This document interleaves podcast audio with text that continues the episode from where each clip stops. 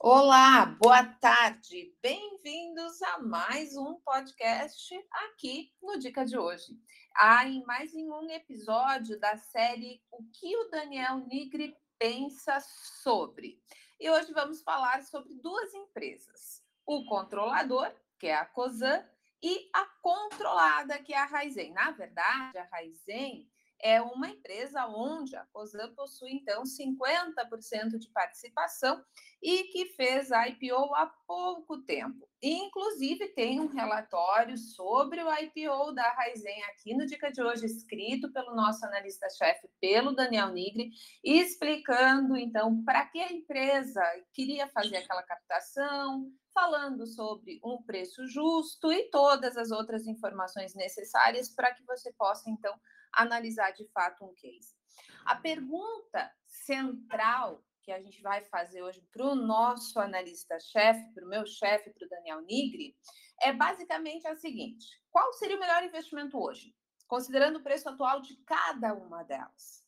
Mas antes, obviamente, né, vamos dar as boas-vindas né, ao dono da casa, ao Daniel Nigri, e antes que ele responda, eu vou fazer uma introdução de cada uma das empresas bem rapidinho, para se, caso você não conheça bem né, essas empresas, você possa então ter um contexto e então compreender melhor o que o Daniel vai falar. Muito bem-vindo, chefe. Boa tarde.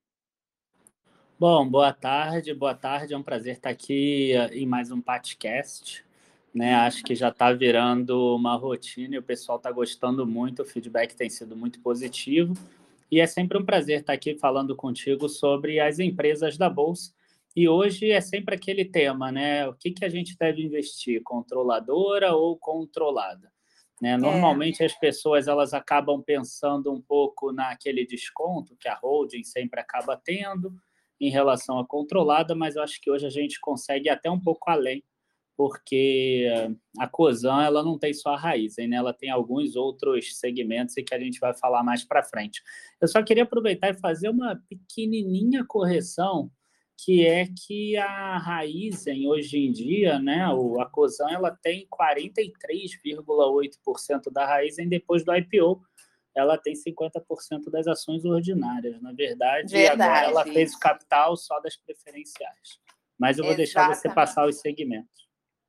Obrigada, exatamente. Eu tinha me esquecido desse pequeno detalhe. Realmente, depois do IPO mudou essa participação que antes era 50-50. O que continua igual, na verdade, é o poder decisório na Joy Venture com a da Raizen, né, com a COSA e com a outra controladora com a Shell, né?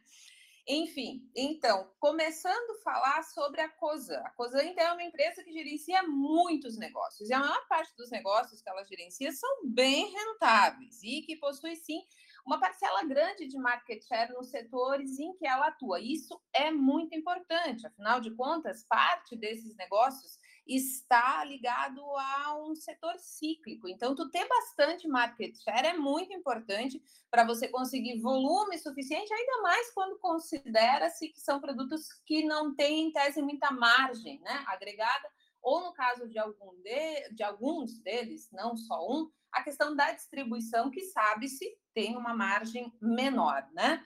Então, parte desses negócios que a COSA tem, tem projeção de aumento de rentabilidade. Um exemplo, acho que mais clássico, e até o Daniel vai falar sobre isso depois, é a Compass, né? Então, tem a Raizen Combustíveis, que tomou bastante mercado da Ipiranga, né, da UGPA 3, e vem mantendo margens né, ao longo do tempo. Tem a questão açúcar-etanol, aqui tem algumas, algumas variáveis importantes, né, como a questão da Índia, né, como a questão do subsídio por lá. A gente comentou sobre isso, inclusive em podcast. Caso você tenha interesse, você pode buscar aqui. Uh, essa questão do mix açúcar e etanol, que as empresas gerenciam com base no que tem de fato maior rentabilidade naquele momento, né? Mas ainda assim é uma empresa que possui risco, e esses riscos, a maior parte deles, pelo menos, são riscos de variáveis externas sem controle, né? Então, tem que ter cautela e tem que ter devida margem de segurança, não acreditando que porque tu tem uma, duas, três safras excelentes, por exemplo, no caso do, da cana-de-açúcar, você vai ter safras excelentes para o resto da vida, né? Sobre a Rumo também entra a questão da logística, da infraestrutura, e aí entra a questão do agro também, né? Porque ela sim é muito dependente, né, do volume do agro, tem projeção de crescimento nos próximos anos, mais investimentos, inclusive divulgou novos investimentos uh, nesse outro modelo que não é o de concessão, diretamente com o Estado. Caso você também não saiba sobre o que se trata, tem podcast aqui explicando o assunto também. Enfim, e aí aqui entra preço de açúcar, petróleo, gasolina, etanol, câmbio, enfim, é um conjunto de variáveis. Então, isso é importante que se diga sobre a COSAN. Ela é uma empresa que, quando tu vai analisar, tu precisa separar esses negócios. E não é só isso, porque ela entra também, uh, por exemplo, uma joint venture que ela fez há pouquinho tempo sobre uh, minério de ferro. Exatamente. Então, ela vai começar a produzir no Pará em 2025, se não me engano, uma capacidade de 10 milhões de toneladas de minério de ferro, alguma coisa assim. Então, ela está trabalhando não só nesse processo de mineração, nessa joint venture que ela fez, mas também numa infraestrutura para escoamento, ou seja, são muitos braços, né? E do outro lado, tu tem então a Raizen, que fez o IPO, que captou recursos, a intenção de captação desses recursos, e aí, de novo, muitos podcasts aqui falando sobre a questão dela, da Vibra, das outras empresas investindo nessa mudança de matriz, né? Então, no caso da Raizen, eu sei que talvez o certo não seja Raizen, seja como o Daniel fala, mas é o hábito, né? Então, ela captou recursos para construir novas plantas, para aumentar a capacidade, para crescer a produção de vendas, no caso dos biocombustíveis, né? Inclusive, esses dias a gente conversou sobre isso num dos grupos do. Não lembro se foi do curso ou de uma das carteiras recomendadas da casa, falando justamente sobre esse etanol de segunda geração e o preço que ela está conseguindo colocar no mercado que é muito, muito, muito bom. E tem a questão, obviamente, de toda a energia renovável, no escopo maior, quando se trata de energia renovável, eficiência, produtividade, infraestrutura de armazenagem, que no caso dela é muito importante também. E um outro ponto, que o controlador, ele sempre deixou claro que ele queria ter todos os negócios com capital aberto, né? E a Raizen ela é uma gigante em termos de faturamento, todo mundo sabe disso. Então, se eu não me engano, ela continua sendo a quarta maior, se eu estiver enganada, o Daniel me corrige, mas ela continua sendo a, a quarta maior em faturamento do Brasil. Então, ela perde, se eu não me engano, para Petrobras, para Vale e para JBS, né? E a segunda maior distribuidora de combustível do Brasil e a principal fabricante de etanol de cana-de-açúcar por aqui, além de ser a maior exportadora individual de açúcar de cana no mercado internacional. Só que aí tem um pequeno detalhe, né? Ela também precisa, ela é dependente, né, de ter uma boa safra. E as notícias para a safra de cana-de-açúcar não são as melhores nesse momento. Porém, sim, ela teve alguns ganhos no sentido de uma ação que foi entrada num órgão internacional em relação aos subsídios na Índia por conta do açúcar, né? Enfim, são muitas notícias, a gente não vai dar conta de falar sobre tudo aqui, mas é só para contextualizar vocês, para que entendam o que, que é cada um dos negócios. Então, a controladora tem mais de um negócio e tem joint venture, tem outros braços, né? Ela consegue alcançar mais setores, embora, se você prestar bem atenção, a maior parte deles está sim ligado ao agronegócio e tem uma dependência muito grande do volume de uma determinada commodity, então isso é importante que se diga. E é claro, a gente precisa considerar também que no caso da Raizen, esse valor captado vai servir para ela ampliar essa capacidade produtiva e, consequentemente, investir em mais tecnologia, estar mais preparada né, para entrar nessa mudança de matriz, que é sim muito importante, que por mais que a gente não concorde em 100%, a gente sabe que está acontecendo. Não quer dizer que vai dar resultado amanhã, mas está acontecendo. E aí, usando esse contexto, e aí eu dou agora a palavra para o Daniel, para que ele primeiro responda se, considerando o que tu escreveste lá no material do IPO da Raizen, tu continua com aquela mesma impressão da empresa? até porque hoje a cotação dela está mais baixa do que tu considerou o preço justo dela na época, né? Sim, é, bom, deixa eu tentar responder algumas coisas. Eu também falava Raizen, mas só que agora eles colocam inclusive um acento agudo, então eu me acostumei já a falar Raizen, porque fica claro com acento agudo que seria aí Raizen, e realmente a informação se é a quarta maior em faturamento, eu não tenho aqui, infelizmente. Agora, é uma coisa que a gente se preocupou muito na época era em botar uma boa margem de segurança na época do IPO, porque a gente já imaginava que o mercado estava muito eufórico naquele momento e que é uma empresa, bem ou mal, que ela é cíclica, né? ela depende da própria safra. Inclusive, é uma empresa que ela tem a plantação dela de cana-de-açúcar, e uma coisa que é interessante é que ela pode escolher né? se ela vai fazer mais açúcar, se vai vender mais açúcar, ou se vai produzir mais etanol para ir fazer a distribuição, por exemplo, de combustíveis, por exemplo. Tá? E aí, o que, que a gente percebe? A gente percebe que, inclusive, o ano fiscal dela, no próprio estatuto, começa no dia 1 de abril. E aí a gente já sabe quando que é o início dessa safra do açúcar.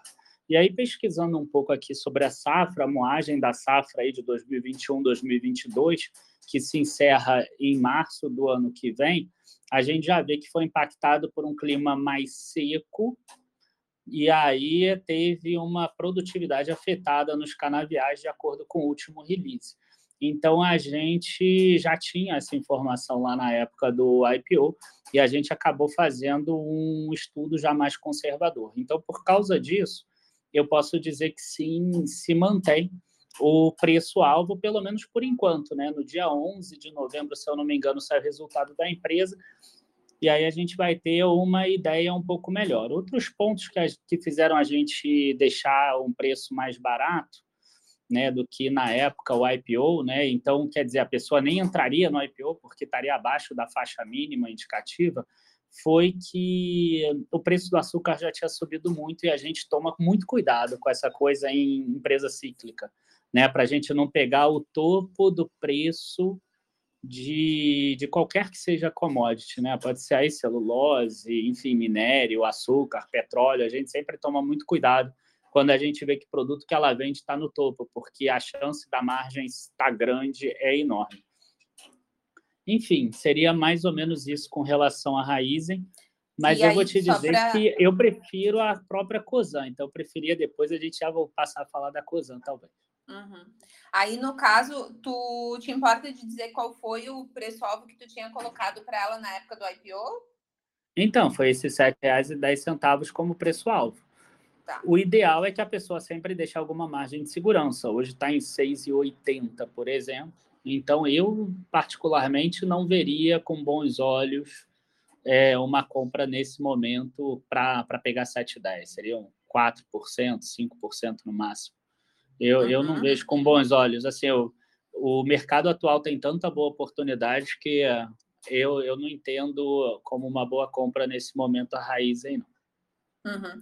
Até porque, e aí dando a minha opinião, em termos da operação da empresa, né, e não em termos de precificação do ativo, para deixar claro. Em termos de operação, eu vejo que tanto ela quanto a Vibra, elas estão investindo pesado e fazendo aquisições exatamente para quando iniciar uma demanda mais forte né, dessa questão uh, de combustíveis diversos, né, porque vai acontecer a partir do momento que uh, as outras cadeias produtivas começarem de fato a fazer utilização eu vejo que elas estão brigando bastante por mercado e a Ultrapar, de novo, está um pouco mais lenta. Né? Ela está também abrindo mão de negócios que antes ela achava que era uma boa ideia e agora está também tentando fazer essas aquisições, entrando também na disputa junto com as duas primeiras do ranking, né? no caso a Vibra e a Ryzen, né? Ryzen, enfim,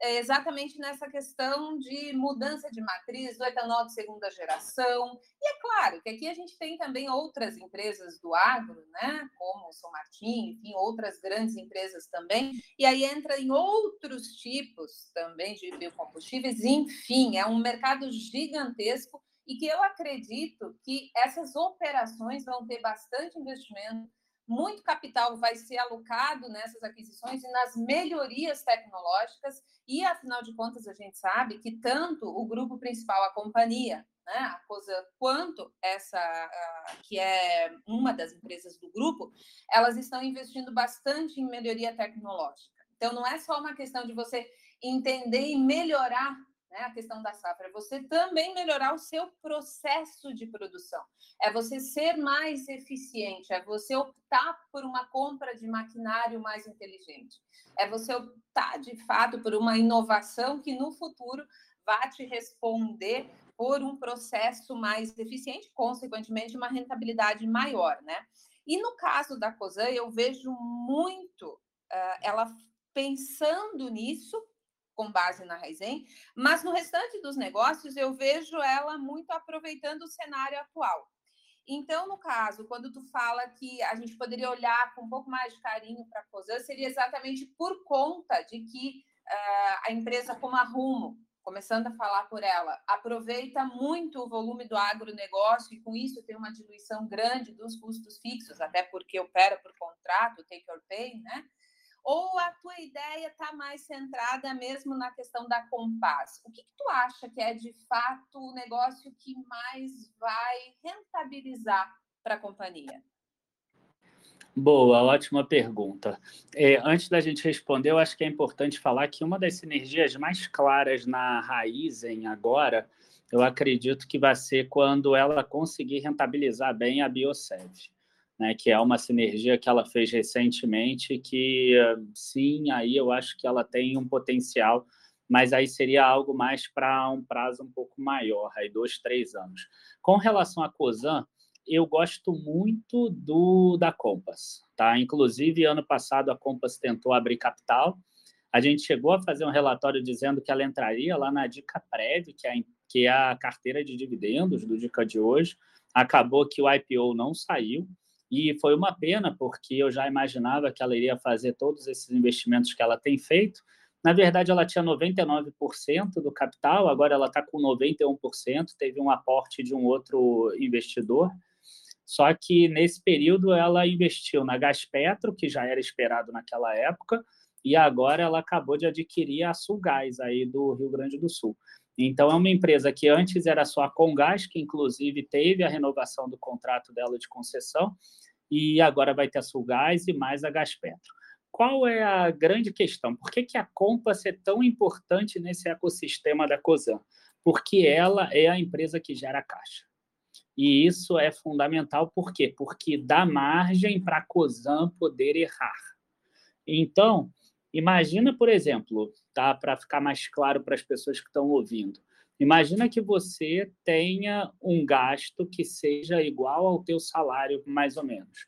Vai ser mais fácil você ter um salário constante, um salário fixo, ou você ter um salário que varia ao longo do tempo, que um mês pode ser o dobro, no outro mês pode ser a metade, aí no três meses seguidos a metade, no outro mês o dobro, por exemplo. Porque a Raizen, ela tem números muito bons em alguns trimestres, em outros já podem acabar faltando. A própria Rumo, em alguns momentos, ela vai transportar menos grãos. Mas a Compass Exato. não. A Compass é aquela empresa que vai gerar caixa sempre.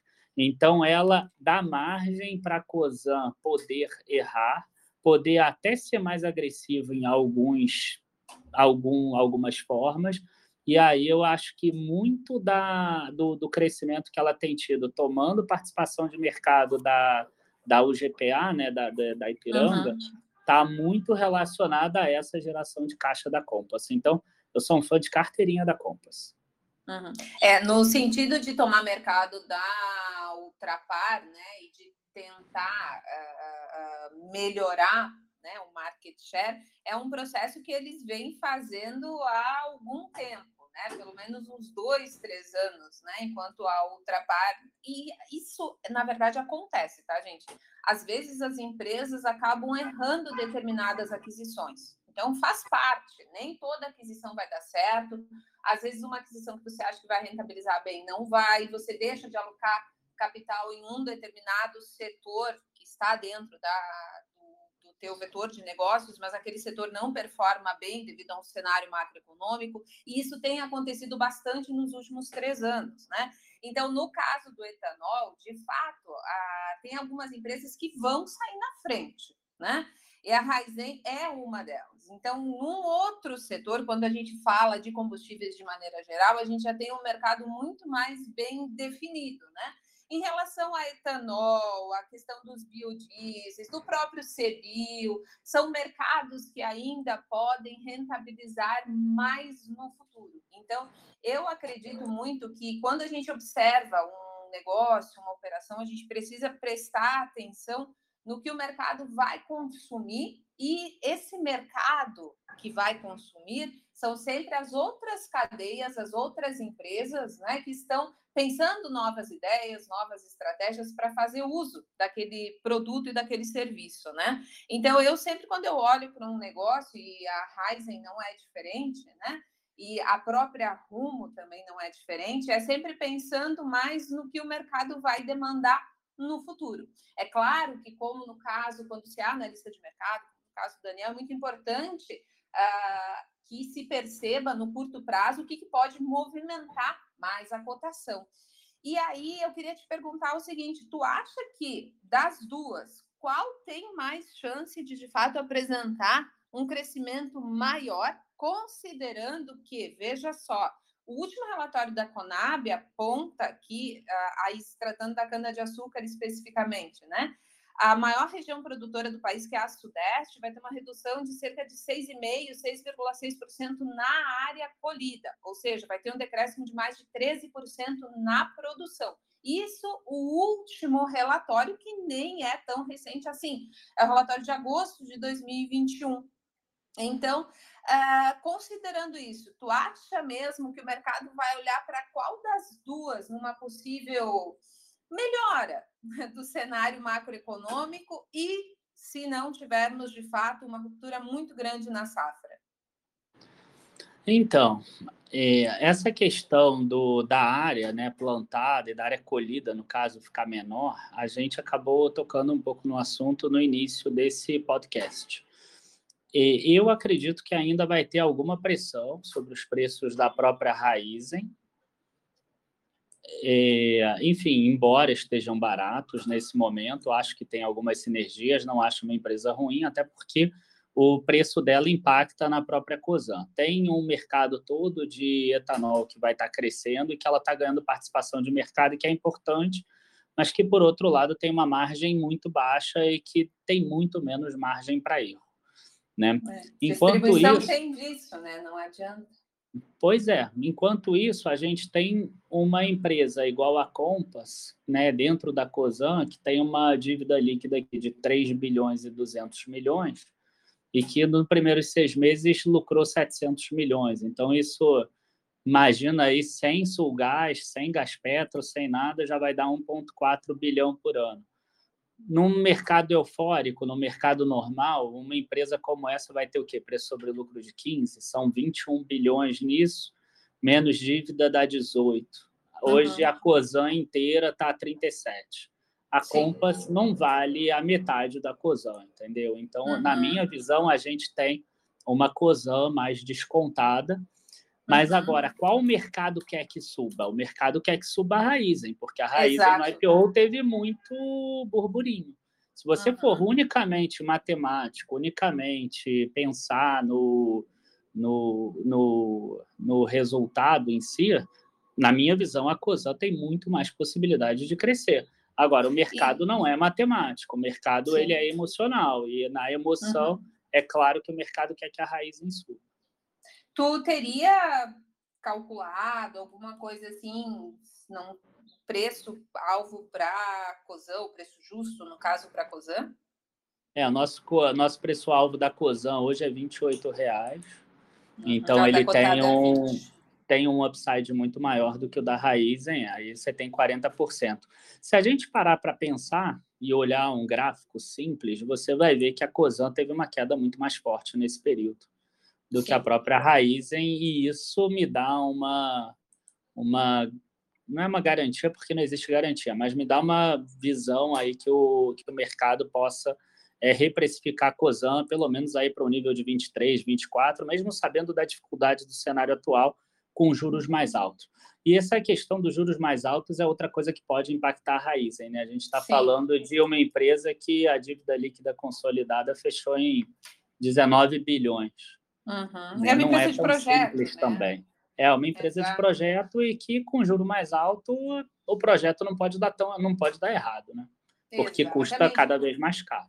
E tem outro ponto, não é só o projeto não dar errado na execução, mas sim ter uma demanda que justifique toda aquela aplicação de capital no final desse tempo, né? Então é aquilo que eu sempre digo, quando vocês observam projetos, gente, vocês precisam ter consciência de que projeto leva tempo, tem etapas, não é só aplicação de recursos, é aplicação de expertise, é aplicação de tempo, é aplicação de como o cenário vai estar naquela fase do projeto. Então, por isso que é tão importante a gente entender como a empresa gera valor e compreender também se toda aquela alocação de capital que causa alavancagem financeira, de fato, tem uma projeção de rentabilidade plausível com o que o mercado apresenta. E, claro, o mercado muda, né? Em 2019, nós vivíamos praticamente na Suíça, né? Hoje nós Exato. vivemos o fim do mundo. Quase na né? Argentina, né? É, então assim, a gente precisa ter muita calma, e aí eu aproveito para fazer aqui uma propaganda básica do que a gente escreveu hoje lá no De Olho na Gestão, que sai no site aberto aqui do Dica de hoje, falando justamente sobre aquelas questões básicas de renda variável, que por mais óbvias que elas sejam, eu aprendi ao longo do tempo que as coisas óbvias elas fazem muita falta e que a gente precisa assim falar coisas óbvias, porque ah, nem sempre é óbvio para todo mundo? Para que as pessoas tenham calma, para que as pessoas pensem antes de agir, para que as pessoas não acreditem em tudo aquilo que elas leem e por aí vai, né? Mas então, trocando em miúdos, assim, a resposta do Daniel Nigri seria COSAN ao invés de Raizen no caso de opção por uma compra hoje, né? Exato. Na verdade, eu estou muito focado em empresas que gerem mais caixa e que não estejam tão endividadas assim nesse momento. Eu tenho feito essa, essa escolha. Claro que as duas aí você tem uma dívida grande, mas aí a Compass acaba ganhando. Claro que ela tem outras empresas aí dentro, como a Romo, que a Sim. gente acabou falando pouco. A Move também, que... que lá fora é. Uhum. A Move, que quem sabe daqui a 4, 5 anos não vai fazer uma abertura de capital, talvez até fora do Provável. Brasil, eu, eu vejo que pode acontecer isso, porque é, é engraçado, né? Porque com a joint venture uhum. da Cosan com a Shell, uhum. o lubrificante que é vendido no Brasil acaba sendo da Shell. Sim. Então, a Move, como é que ela conseguiu o mercado? Indo para o exterior, né? E é Exatamente. muito interessante como a Cosan conseguiu isso. Porque Eles não é uma coisa tão simples. Gestão. Eles pois são é. bons de gestão. Né? Muita gente tem restrição, vou, vou aproveitar para falar aqui porque não é novidade nenhuma, né? Muita gente fala, ah, porque o controlador X de repente não pensa no minoritário, então é difícil, é complicado entrar naquela empresa. Existe. É verdade. Né, Tanto que a Raizen abriu só a ação preferencial. É, é isso. A gente, a gente não muda os fatos, a gente só interpreta, só analisa os fatos, na verdade. Uma outra pergunta, afinal de contas, o meu trabalho aqui não quer facilitar para ti, né? E se a opção fosse, digamos que eu não tenho nenhum dos dois ativos ainda em carteira e gostaria de colocar um deles, Raizen ou Rumo? Raizen ou Rumo? Aí é. você me pegou, eu não analiso a Rumo já há muito tempo. É. Não, não vou saber aqui te responder nesse momento. O que eu sei da Rumo aqui é que ela ganhou o projeto de extensão da Malha Norte, né? Ela isso. assinou o contrato agora recentemente. Tem podcast e... sobre isso, gente eu tenho eu, eu tenho um certo receio sempre de comprar a empresa quando o, o mercado está muito positivo em alguma coisa e o agro hoje está é. muito positivo.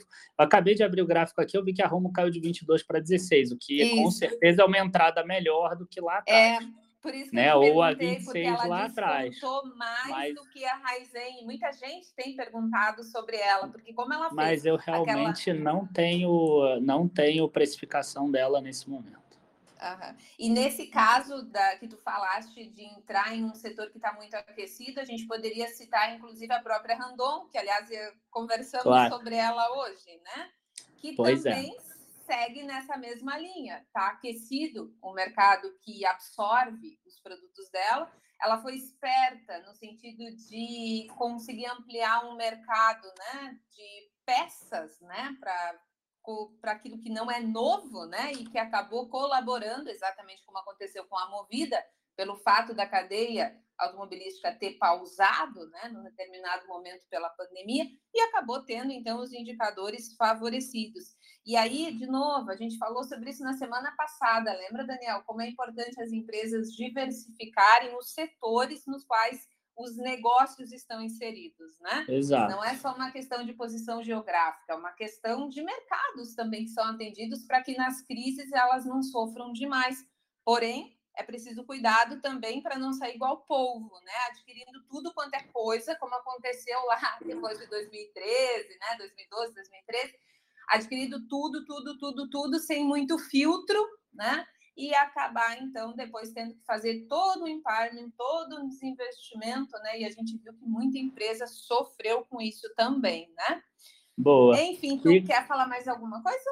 É, só que com relação a Randon é, é, estranho, né? Porque, por exemplo, ela fez parte da carteira de cações, Sim. a gente recomendou venda dela, os resultados dela melhoraram e hoje ela vale menos do que quando a gente recomendou venda, por exemplo. Esse é, é, é o ponto que a gente precisa sempre tomar cuidado, porque uhum. às vezes o resultado ainda vai vir melhor, mas é. é o mercado já precificou com tanta euforia uma determinado um determinado crescimento uhum. que mesmo assim a ação cai. E com relação à raiz, a gente esqueceu de falar também que ela tem alguma algum impacto também da economia argentina, porque ela tem é, negócios lá na Argentina que acabam sendo de é mais difícil da gente precificar e é. saber o que, que vai acontecer lá. Então acaba que a gente precisa colocar uma margem de segurança um pouco maior. Exatamente. E só para finalizar essa parte da Randon, inclusive o que eu e o Daniel conversamos hoje foi justamente essa questão que, no meu ponto de vista, como uma pessoa da área da logística que conhece operação Fabril, né, uh, entendendo um pouquinho da importância da indústria 4.0 e da 5.0 que já vem aí, e das mudanças que nós temos, né, de toda essa movimentação em relação a uma busca muito constante, muito ardente por materiais e estruturas que uh, favoreçam a diminuição do consumo de combustível, né, dos veículos, não os leves, aí falando mais mesmo dos pesados como isso pode ser uma grande avenida de crescimento. Mas lembrem que nós estamos falando de tecnologia, de mudança de plantas produtivas, de mudança de materiais, e tudo isso a gente sabe que leva um pouco de tempo para acontecer, né? Boa. Enfim, uh, então o Daniel Nigri acha sim a COSAN uma melhor compra do que a Raizen, Raizen nesse momento atual, porque tem um upside maior devido, então, à, à quantidade de negócios e o tipo de empresa que ela é hoje. Uh, quer se despedir do pessoal, chefe? Bom, queria agradecer aí a participação mais uma vez. Obrigado, é sempre um prazer estar aqui. E não deixem de ouvir os outros podcasts também que a gente já fez. Já falamos sobre a Ambev, sobre as incorporadoras e SLC. também vários outros, SLC, enfim, está é, recheado o nosso Spotify. Obrigado, Obrigada, chefe. E para finalizar, eu quero deixar aqui dito, então, que você que é assinante do Dica de hoje, da carteira de Cações, todos os dias saem alguns podcasts lá. E agora, como não poderia ser diferente, época de resultado, então a gente sempre coloca lá o resultado das empresas, mas não falando só, ah, a receita foi isso, EBITDA foi aquilo, lucro foi aquilo. Não. A gente tenta dar um contexto para vocês do que está acontecendo no cenário macro, né? E, obviamente, de como isso acaba influenciando os principais indicadores do negócio. Hoje eu nem vou lembrar sobre o que saiu, mas se eu não me engano, foi Suzano, Fleury e aí. Transmissão Paulista. É, exatamente. Então, na sexta-feira. Eu ouço, saíram... Paty. Você é que não, não percebe. Eu ouço, você é que não percebe. Então, saem alguns para que vocês possam, então, ter acesso a esses resultados e também a um contexto que faz muita falta, né? Porque não adianta dizer, uh, como eu estava lendo o resultado dos Minas hoje, né? Então, tu compara com 2020, foi, assim, a melhor empresa do mundo. Tu compara com o segundo TRI de 2021, nossa, que empresa que foi bem complicada. Então, tu precisa ter contexto para entender, né? Enfim, eu espero que vocês tenham entendido, então, um pouco o contexto do que é a COSAN, do que é a Raizen, do que são os outros negócios da companhia. A gente pode marcar um outro dia para falar sobre as, a Rumo, que também é uma companhia de capital aberto. A gente pode falar sobre Randon. Se vocês quiserem, basta que vocês perguntem, que vocês solicitem e a gente conversa sobre esses ativos também. Então, de novo, na opinião do chefe do Daniel Nigri, a Cosan seria uma compra mais adequada hoje. Muito obrigada pela companhia, um abraço, um ótimo dia, uma ótima semana e até a próxima. Tchau, tchau, pessoal.